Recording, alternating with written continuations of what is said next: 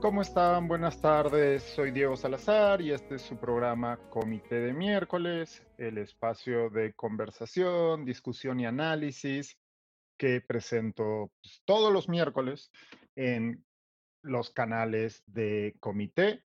Eh, hoy tenemos el enorme placer de contar con un buen amigo y colaborador de esta casa. Eh, él es Farid Cajat internacionalista y host del podcast de Comité Escena Internacional, una de las voces más autorizadas e interesantes en nuestro país, le hace el Perú, cuando se trata de asuntos de relevancia internacional. Buenas tardes, Farid. Muchísimas gracias por estar con nosotros. Un placer como siempre y más aún para poder conversar sobre tu nuevo libro, que entiendo que acaba de llegar a librerías eh, ha sido publicado por Editorial Planeta en el Perú y se llama Contra la amenaza fantasma, la derecha radical latinoamericana y la reinvención de un enemigo común. El libro, creo que en el subtítulo está ya el, digamos, el leitmotiv o el tema que recorre buena parte de, del texto, eh, recomiendo evidentemente el libro a, todas las personas que nos están viendo. Intentaremos no hacer demasiados spoilers, pero sí analizarlo y, comentar las, eh, eh, las cuestiones más relevantes. Te decía que ya en el título, en el subtítulo del libro, en esta parte de la reinvención de un enemigo común, se encuentra, creo, concentrada eh, la parte central del libro que tiene que ver con esta, con en tu argumentación como la derecha radical latinoamericana. En, al inicio hablas de derecha radical populista, luego en el propio libro nos dices que prefieres dejar de lado el término populista, que el de, eh, derecha radical basta y sobra para eh, categorizar a estas distintas expresiones políticas que, han surgido en nuestros países. Eh, ¿cómo, pero cómo estos partidos o estas apuestas electorales de derecha radical eh, están unidas por un enemigo común, o al menos eso es lo que, eso es lo que sus discursos nos eh, transmiten. ¿Te importaría ahondar un poco ahí para empezar la conversación? Eh, sí, cuando Mikhail Gorbachev llegó al gobierno de la Unión Soviética, muchos en Estados Unidos decían, no, si reforma el sistema comunista, eh, la Unión Soviética va a ser un enemigo aún más formidable. O sea, le deseamos el fracaso a Gorbachev, porque no va a ser la democratización de la Unión Soviética, va a ser el viejo comunismo con algunas reformas que lo modernicen, y eso es más bien peligroso. La respuesta de un asesor de Gorbachev fue decirle a los líderes estadounidenses, les vamos a hacer algo terrible, los vamos a dejar sin enemigos. Eh, y claro, eh, Estados Unidos tuvo problemas para determinar su lugar en el mundo después de la Guerra Fría, porque durante la Guerra Fría eh, la bipolaridad le daba sentido a la política internacional. Habían buenos y malos claramente delineados. Ahora, yo no tengo problema en decir que el bloque comunista eran los malos. Lo que tengo problema, con lo que tengo problemas es con decir que el bloque liderado por Estados Unidos eran los buenos y punto, ¿no? Claro, los buenos a secas. Sí, pues. Eh, pero además el resto de actores se entendían en función, así se alineaban con uno u otro. El gobierno de Velasco en el Perú no era comunista, pero se alinea con la Unión Soviética y entonces se convierte en parte del bando rival.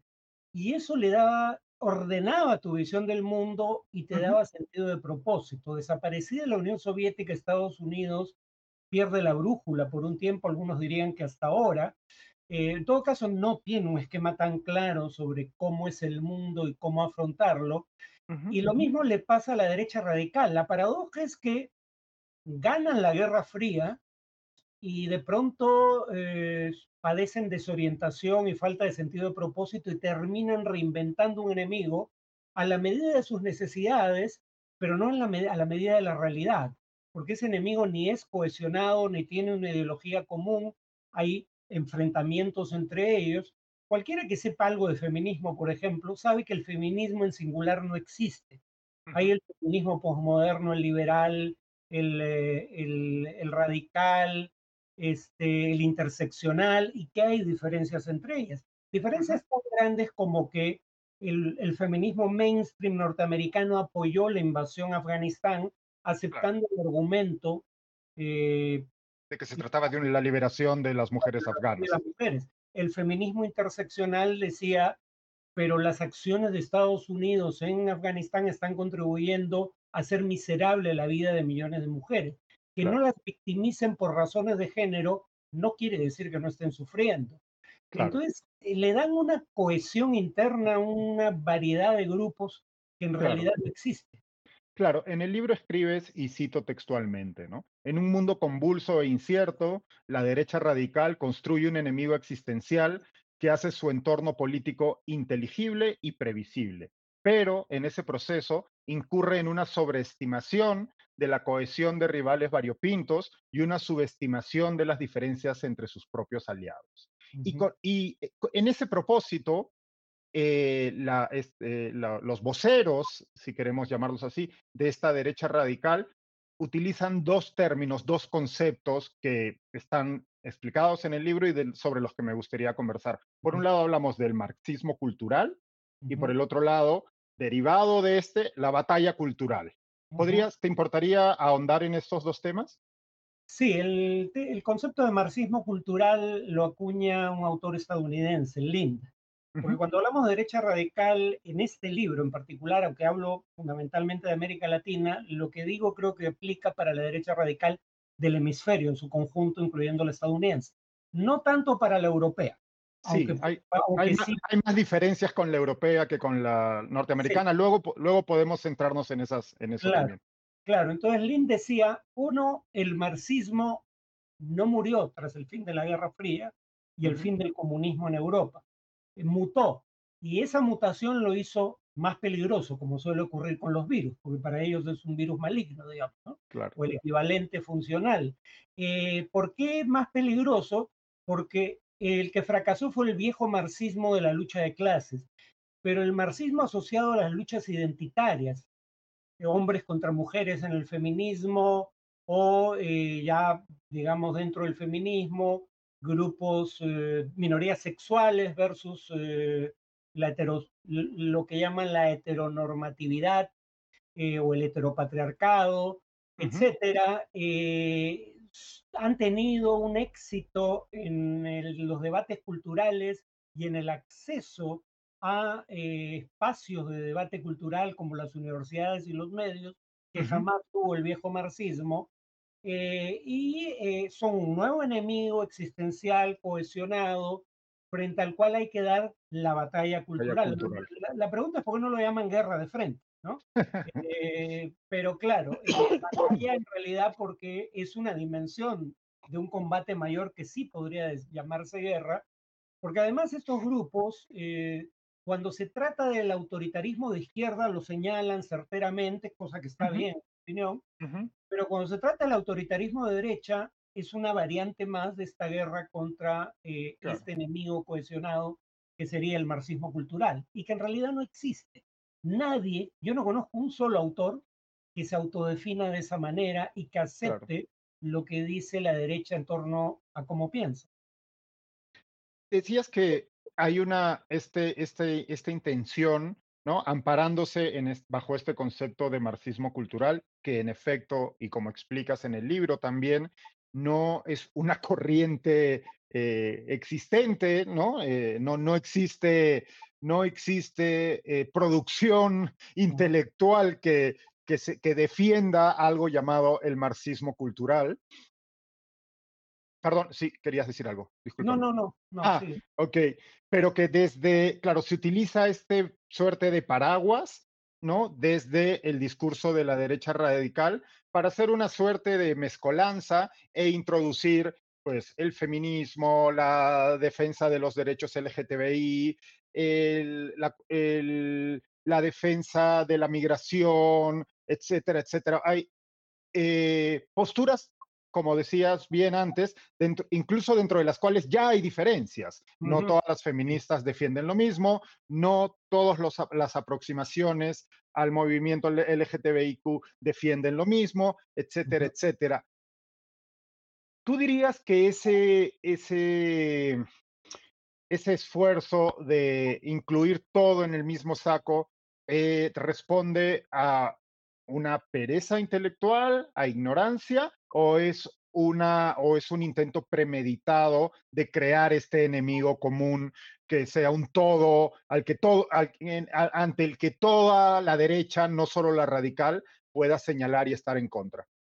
A ver, quiero partir de una premisa. Si hay amenazas para la propiedad privada, la economía de mercado, la democracia representativa y los derechos humanos desde la izquierda.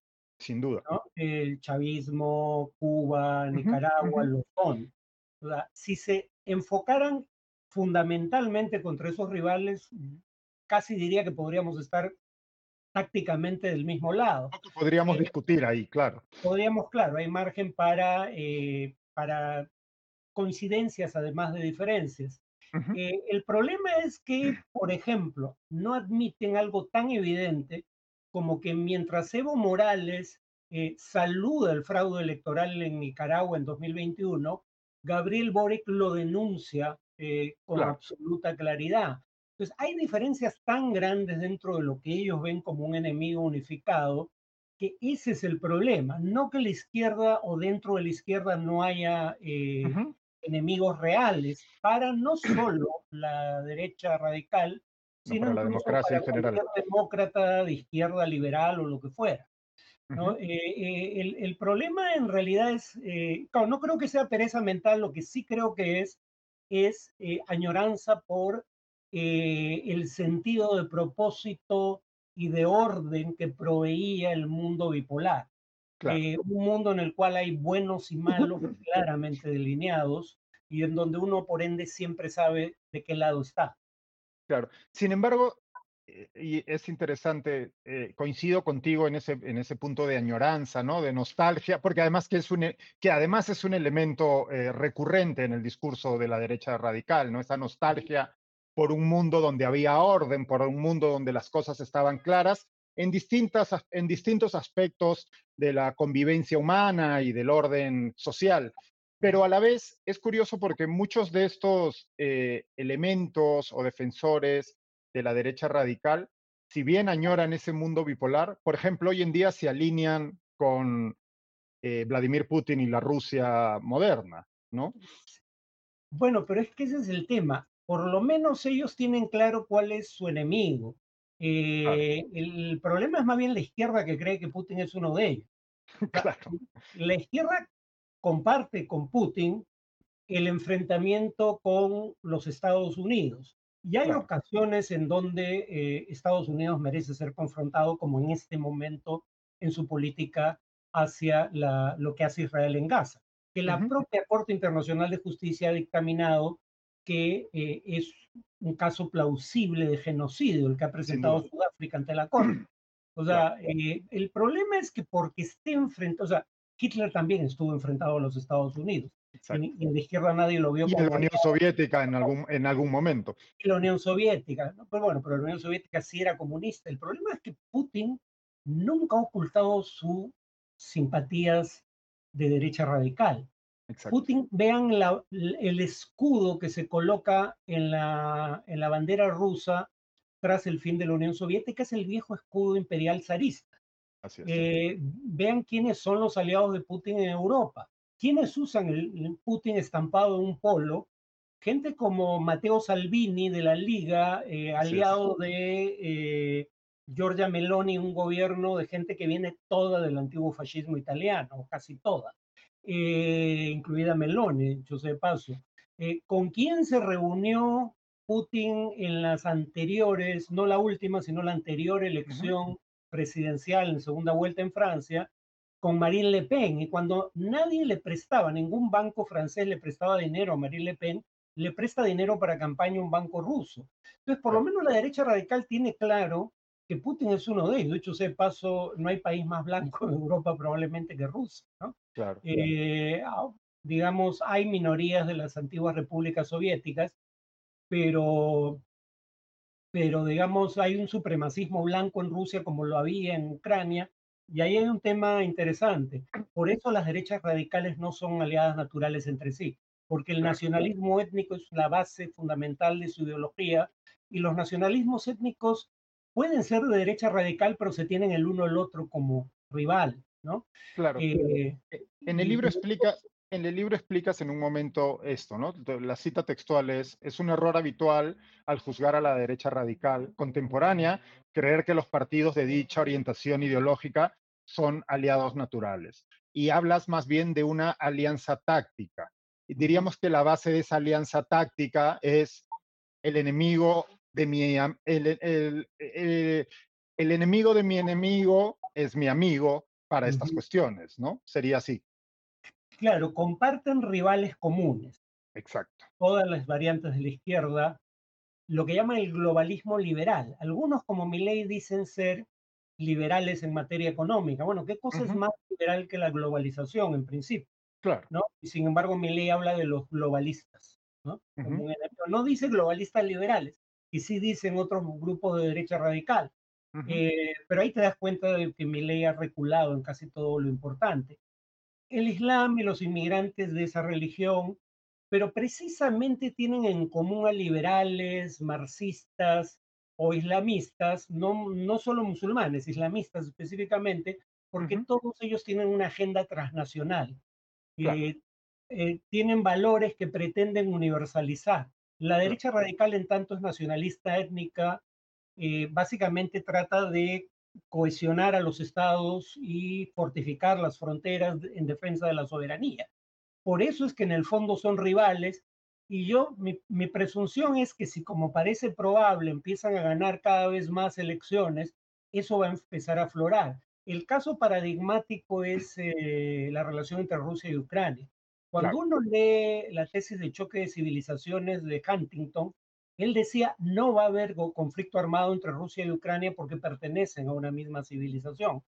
Pero nuevamente, la derecha radical, pudiendo compartir movimientos, esa ideología, eh, en tanto su base es el nacionalismo étnico y en el caso de Ucrania y Rusia hay un elemento de supremacismo étnico, eh, terminan siendo enemigos. Ese, ese componente de nacionalismo étnico en nuestro países, en la, en la, facción latinoamericana de este movimiento de derecha radical, está matizado de cierta manera. ¿Podrías explicar cómo? Lo haces en el libro. Eh, sí, a ver, por ejemplo, eh, ¿por qué el tema de la inmigración, habiendo suscitado preocupaciones en materia de seguridad en sectores de opinión pública, no ha suscitado, sin embargo, eh, la xenofobia que uno ve en Europa, en Europa claro. contra los inmigrantes.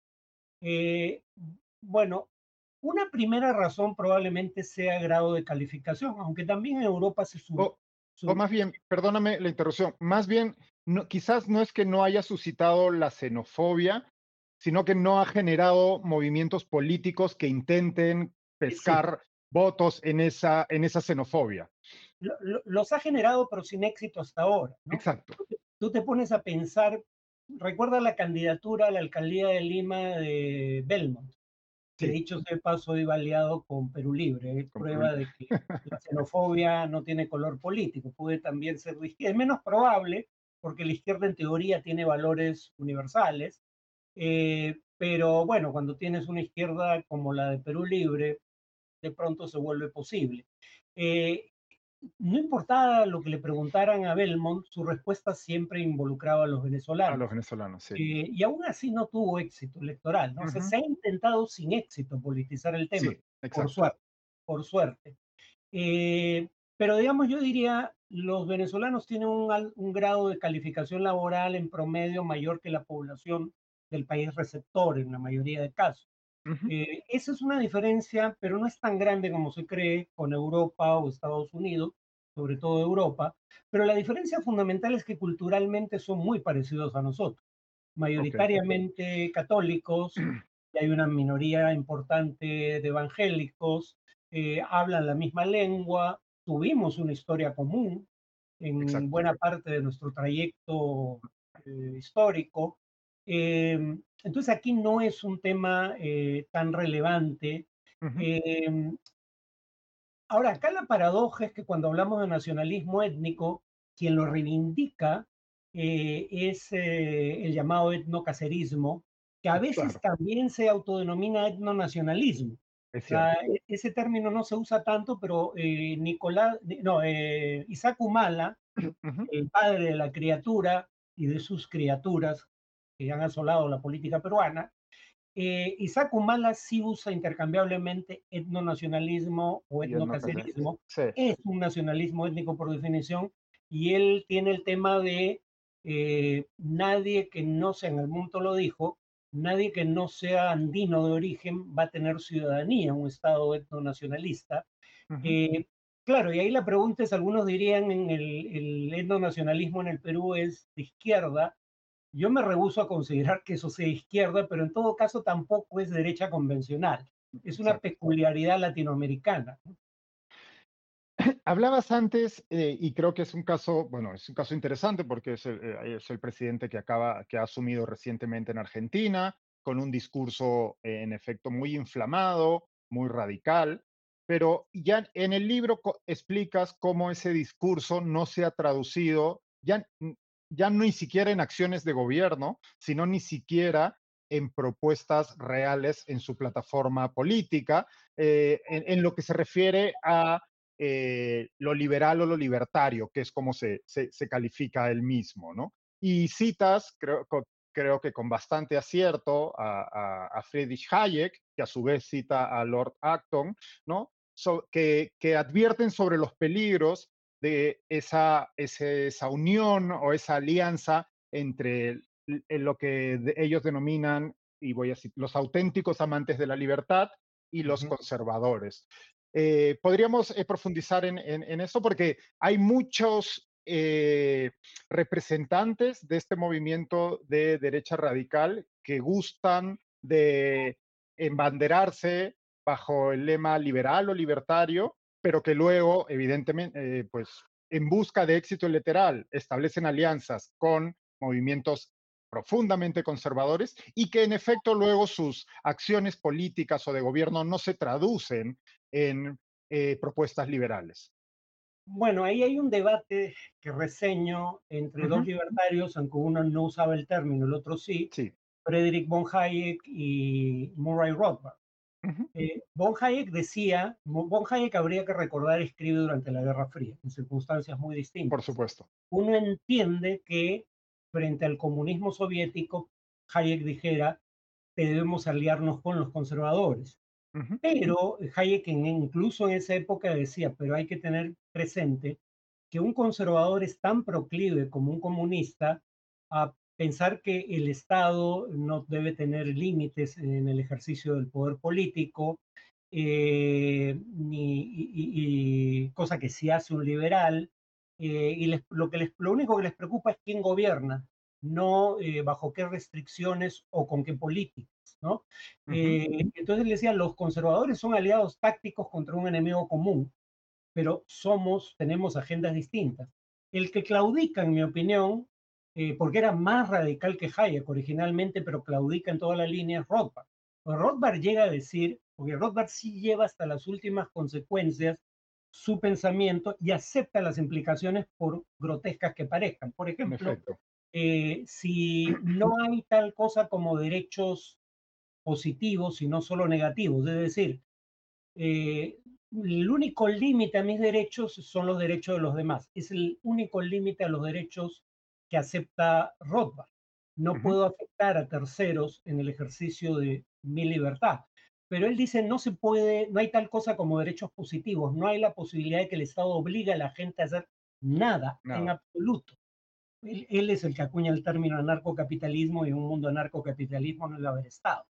Eh, y entonces él llega a decir, como no se puede obligar a nadie a hacer nada, legalmente los padres deberían tener el derecho a decidir que no quieren seguir manteniendo a sus hijos, aunque eso implique que se mueran de hambre. ¿no? El que decía eso, luego termina diciendo, bueno, hay cosas de la agenda liberal que hay que poner en el, eh, digamos, bajo la alfombra, barrer bajo la alfombra, porque si no, no podemos aspirar a una alianza con los conservadores, que es la única forma en que vamos a acceder alguna vez al gobierno, porque nadie vota por nosotros. Hablando de Estados Unidos específicamente.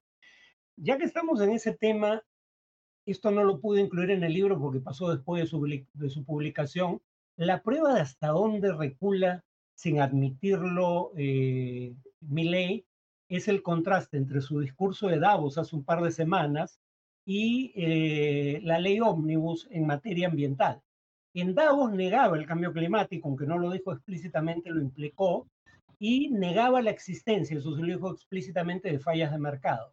En su ley ómnibus, uno acepta que Argentina tiene que cumplir con las metas de emisión de gases de efecto invernadero a las que se comprometió en el Acuerdo de París de 2015 y para reducir las emisiones genera a través de la emisión de, perdón, de la, sí, de emisión de derechos de emisión, valga la redundancia, eh, un mercado de carbono.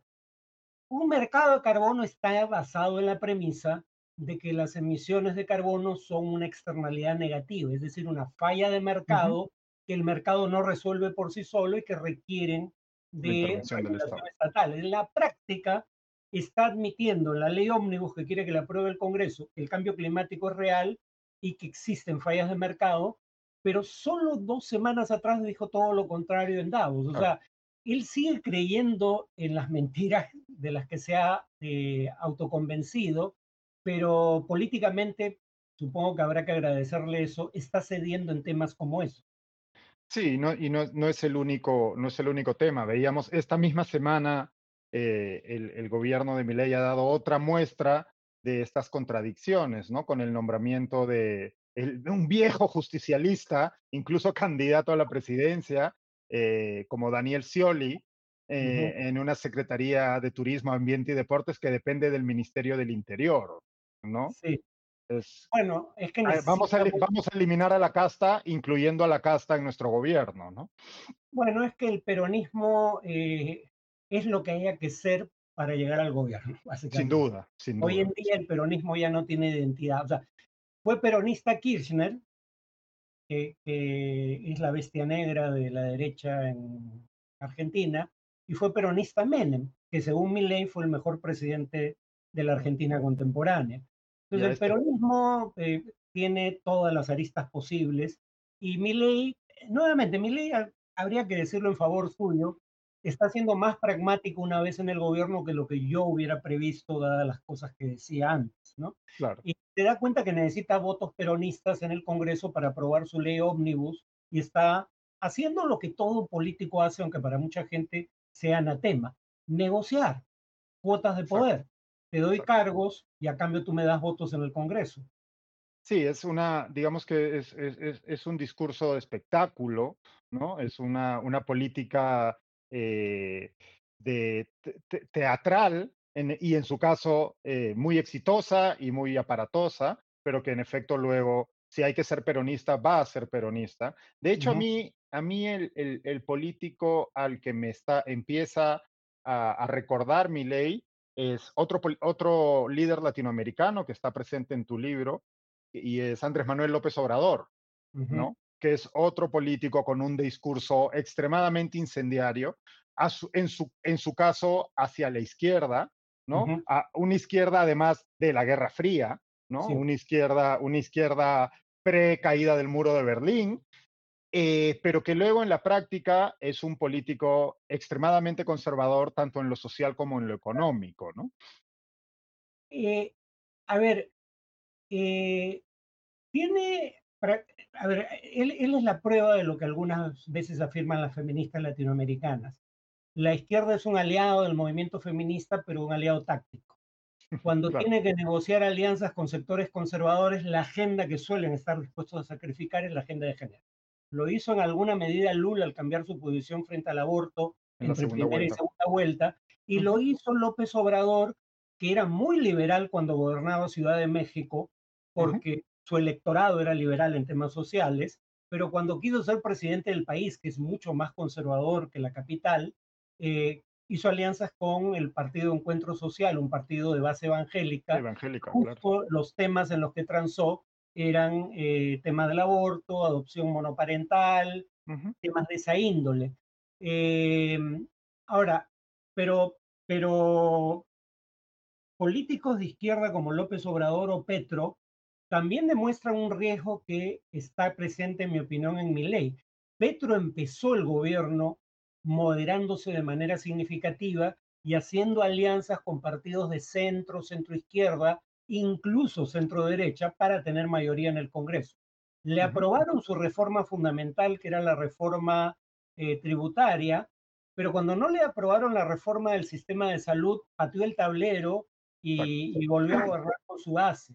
Se dio cuenta, por suerte, al cabo de un tiempo que había cometido un grave error y ahora está tratando de retornar a esas alianzas.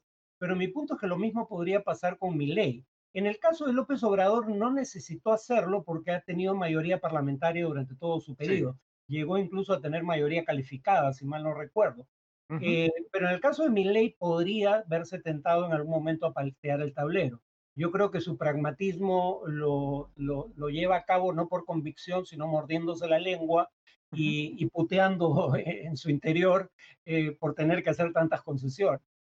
Sí, el, caso de López Obrador creo que es distinto al de Petro y al de Milei en el sentido de que ha construido un movimiento político a lo largo de los años que de hecho ha cooptado a eh, líderes y partidarios del viejo régimen, ¿no? De lo que él llama los neoconservadores o la política antigua, le hace. Si uno analiza eh, candidatos y gobernadores y alcaldes de Morena, que es el partido del, gobierno, en distintas localidades en México, no son más que priistas o panistas convertidos, ¿no? Eh, bueno, el López Obrador viene del PRD. Y del PRI antes de eso. Viene del, PRI. Él estuvo en ambos partidos. Eh, que no, no, ya, para, tanto para, para, pragmático, López Obrador, sin duda.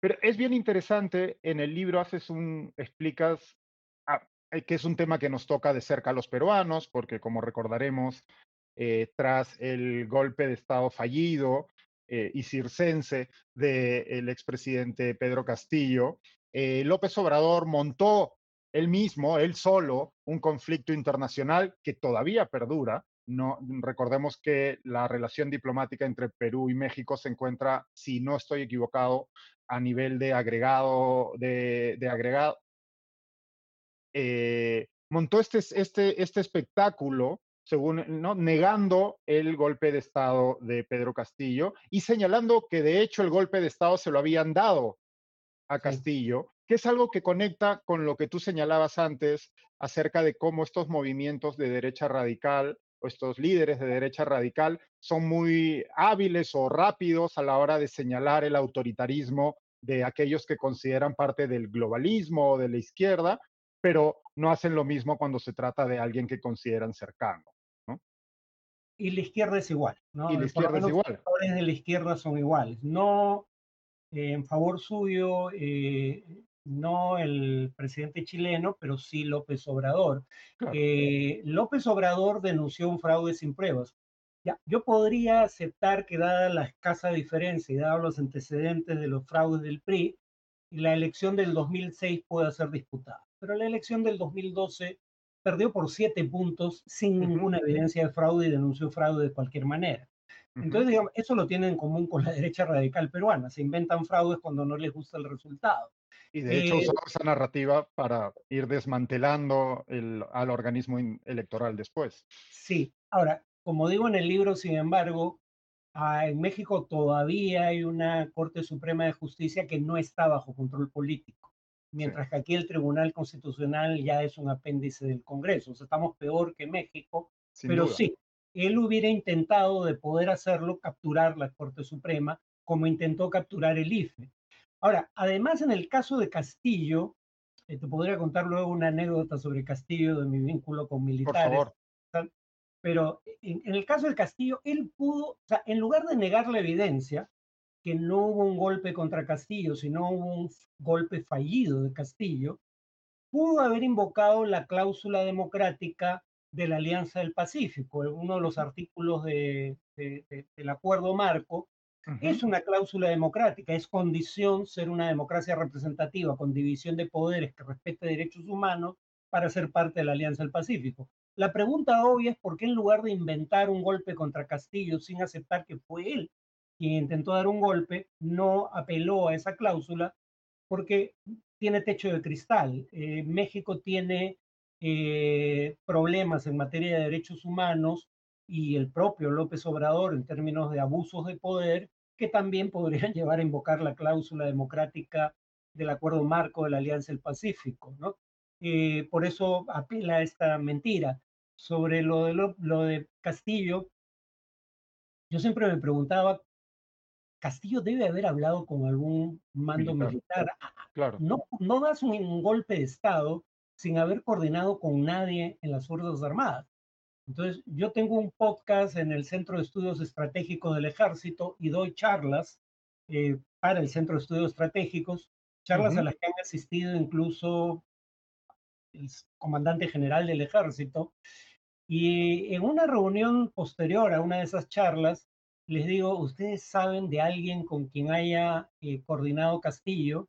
Y un general me dijo, eh, si coordinó con alguien, se lo va a llevar a la tumba, porque nosotros nunca pudimos establecer que hubiera, porque alguien podría decir, bueno, al menos mandos medios. Claro, que es lo que, muchos, lo que muchos especulamos, ¿no? Que hubo algunos mandos medios. sí. sí.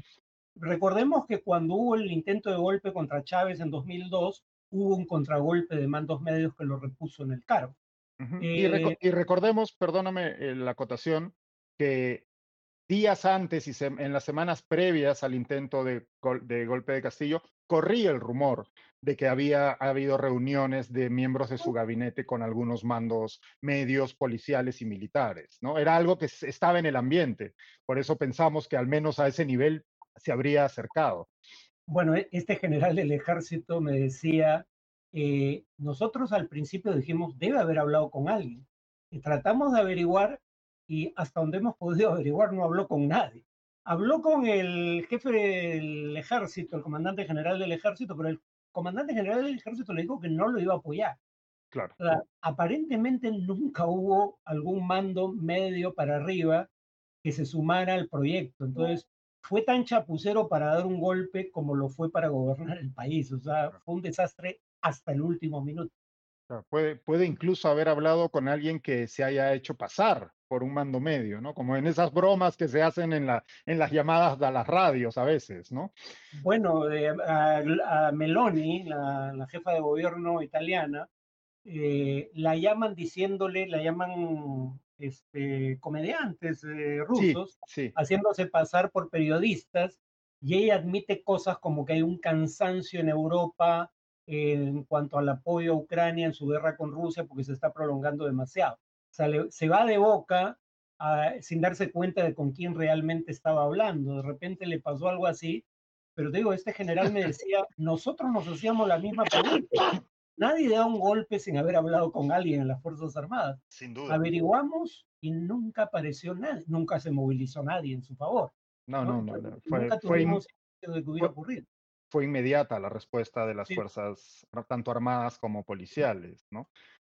Para, para ir terminando, Farid, terminas también con este, eh, con este tema en el libro, ¿no? Eh, un, quizás uno de los casos más llamativos de un líder con una deriva autoritaria, que tú mismo te cuidas de señalar como si de derecha radical o no, es el caso de Nayib Bukele en El Salvador, y hablas, lo analizas creo que desde una perspectiva muy interesante, más que analizar el caso concreto de Bukele, porque en efecto Bukele aparenta ser una suerte de camaleón ideológico, es otro de estos políticos extremadamente pragmático que un día dice una cosa, dos días después dice otra, y se está moviendo constantemente eh, eh, de, posición. Pero claro, hay un, hay un factor fundamental eh, de su plataforma política que es esta idea de la mano dura contra el crimen, contra la violencia, y que es lo que hace que otros representantes de la derecha radical latinoamericana saliven, como dices tú en el libro, por, por Bukele y en cada país surjan no uno, sino dos, tres, cuatro aspirantes a cualquier cargo, ya no solo a presidente, alcalde, diputado, este, porque no votamos por jueces en Latinoamérica, sino seguramente habría aspirantes a jueces que prometen ser el Bukele peruano, chileno, ecuatoriano, eh, guatemalteco. Eh, hablemos de Bukele. Eh, y me, me, resulta muy interesante en el libro cómo hablas, por un lado, desmontas la estrategia de Bukele, pero por otro lado también hablas de la imposibilidad de aplicar incluso esa estrategia. Bueno, la estrategia tiene, esto es una, una cosa interesante, porque yo en una, una de estas charlas ante militares, pero donde también había civiles, digo, eh, lo que hace Bukele es elevar exponencialmente la probabilidad de que eh, seas sancionado si cometes un delito, como atrapando a 7% de los hombres entre 14 y 29 años de todo el país. O sea, eh, esta cuestión, parece que esta cuestión de que si tenías un tatuaje, fuera de la Mara Salvatrucho, fuera de tu enamorada, igual te metían preso. Y ya después habría que ver si eras o no responsable. Entonces, primero detienes masivamente gente sin causa probable. Y segundo, eh, controlas el Poder Judicial y lo obligas a que los mantenga presos por tiempo indefinido, hasta que mal que bien se pueda determinar si es que algún día quiénes eran realmente eh, miembros de las maras y quiénes no. Entonces les digo, ese es el costo que hay que pagar si quieren eh, eh, copiar la estrategia de Bukele. Y alguien que según me dicen estuvo en la charla, luego repite eso en medios como algo razonable, ¿no? Primero hay que meter presos a todos y ya vas limpiando y ves quién era miembro de pandillas y quién no. Lo dijo el, el, alcalde Jesús María, si mal no recuerdo. María, ¿no? O sea, pero yo lo decía como para prevenir, oigan, esto no se puede hacer en un Estado de Derecho. Y su respuesta fue, al diablo el Estado de Derecho. Ahora, mi temor es que ahí donde la gente siente inseguridad, muy probablemente tenga una respuesta similar. Entonces, si no se resuelven, es por ello yo tengo alguna expectativa de lo que pueda pasar en Ecuador, porque si estos temas no se resuelven en democracia, después no hay que llorar sobre la leche derramada cuando la gente busque un Bukele. Pero Bukele implica poner fin a la democracia y al Estado de Derecho. Y eso parece no disuadir a mucha gente en el Perú. Sí, bueno, eh, basta ver cifras que algunas de las cuales mencionas y citas en el libro, eh, del eh, Latino Barómetro y del Barómetro de las Américas, ¿no? Que miden no solo la aprobación, sino el, sino el, descontento con la democracia que existe en todos los países de la región, pero particularmente en el nuestro, ¿no? Bueno, yo por eso eh, creo que el populismo, más que un mal, tiene que ser visto como un síntoma de que algo está profundamente mal en el sistema de representación política. ¿no? Rara vez surge ex nihilo suele surgir cuando hay este grado de descontento con el statu quo. Y entonces, si no resuelve los problemas que dan origen a líderes populistas, luego no hay que quejarse cuando ganan elecciones. Claro, una de las tesis alrededor eh, de, que se discute en la academia sobre el populismo es el populismo existe, va a existir siempre, la cuestión es cómo lo encauzamos a través de las instituciones democráticas, ¿no? el, populismo como una llamada de alerta, como un red flag a nuestras élites para que hagan caso desde la política y se creen las condiciones para satisfacer esas demandas sociales que son, que son justas. Sí, por ejemplo, mira cómo en Ecuador todas las fuerzas políticas, claro, eso también tiene que ver con el hecho de que estamos ante un presidente relativamente débil con muy poco tiempo de mandato presidencial. Pero en Ecuador todas las grandes fuerzas políticas han cerrado filas detrás de Novoa. Eh, la clase política peruana ni aunque le estalle la bomba en la cara, es capaz de, unirse tras un propósito eh, común, ¿no? O sea, estamos en una situación particularmente grave. La única esperanza que me queda es que, como pasó en Guatemala, contra todo pronóstico, la gente se invente un candidato institucionalista eh, y gane las elecciones. Pero es, esperar demasiado, digamos. Lo de, lo de Guatemala era altamente improbable y ocurrió pese a todo esa es la única expectativa que me queda eh, para ser optimista de cara al futuro. Sí, es una, digamos que es una, e e e es una esperanza un poco lejana que que Sí. ocurra algo algo similar. Bueno, en esa nota un tanto fúnebre, vamos a a a a acabar la conversación. Muchísimas gracias, Farid. El libro se llama Contra la amenaza fantasma, la derecha radical latinoamericana y la reinvención de un enemigo común. Te los recomiendo muchísimo. Eh, eh, he disfrutado del libro en estos días. Creo que es un repaso eh, inteligente, documentado y que llama a la discusión sobre eh, lo que venimos viendo en nuestros países y que además creo que abre la puerta, Farid, no sé si ya estarás trabajando en ello, para la contraparte, para la, la amenaza fantasma hispano eh, de, desde la izquierda. Creo que ya en el libro hay pistas acerca de, de que vienes, de que vienes también reflexionando sobre ese tema. Sí, la razón por la que ese tema me parece menos interesante es porque nadie se llama engaños sobre, o muy pocos se llaman engaños sobre la verdadera naturaleza, por ejemplo, del régimen venezolano. ¿no? Claro. Mientras que mi ley pretende ser un libertario y por ende un demócrata, y eso sí me parece. A la vez que es trampista, claro. A la vez que es trampista, por ejemplo, ¿no? Eh, la mentira de la derecha radical es más persuasiva que la mentira de la izquierda radical, digamos. Sí, es un momento curioso, ¿no? Incluso uh -huh. la producción editorial, ¿no? Uno ve una serie de libros, varios de los cuales citas en, en, en, en el tuyo y que yo, yo he tenido que revisar también por eh, cuestiones laborales. Eh, hay una producción ingente de libros que pintan este panorama que tú analizas también en el tuyo. Bueno, y Planeta, que publica mi libro, es la, la editorial que publicó el, el libro de mi ley que cito. En el... Sí, claro, claro. Y los de Agustín Laje, si no recuerdo mal. Y los de Agustín Laje también, claro. Sí, de hecho, en, en, en la fila en Guadalajara veía mi libro, que como sabes es esta colección sobre ensayos sobre el populismo, junto al libro de Laje en muchas mesas de, de Planeta. Un paralelismo interesante.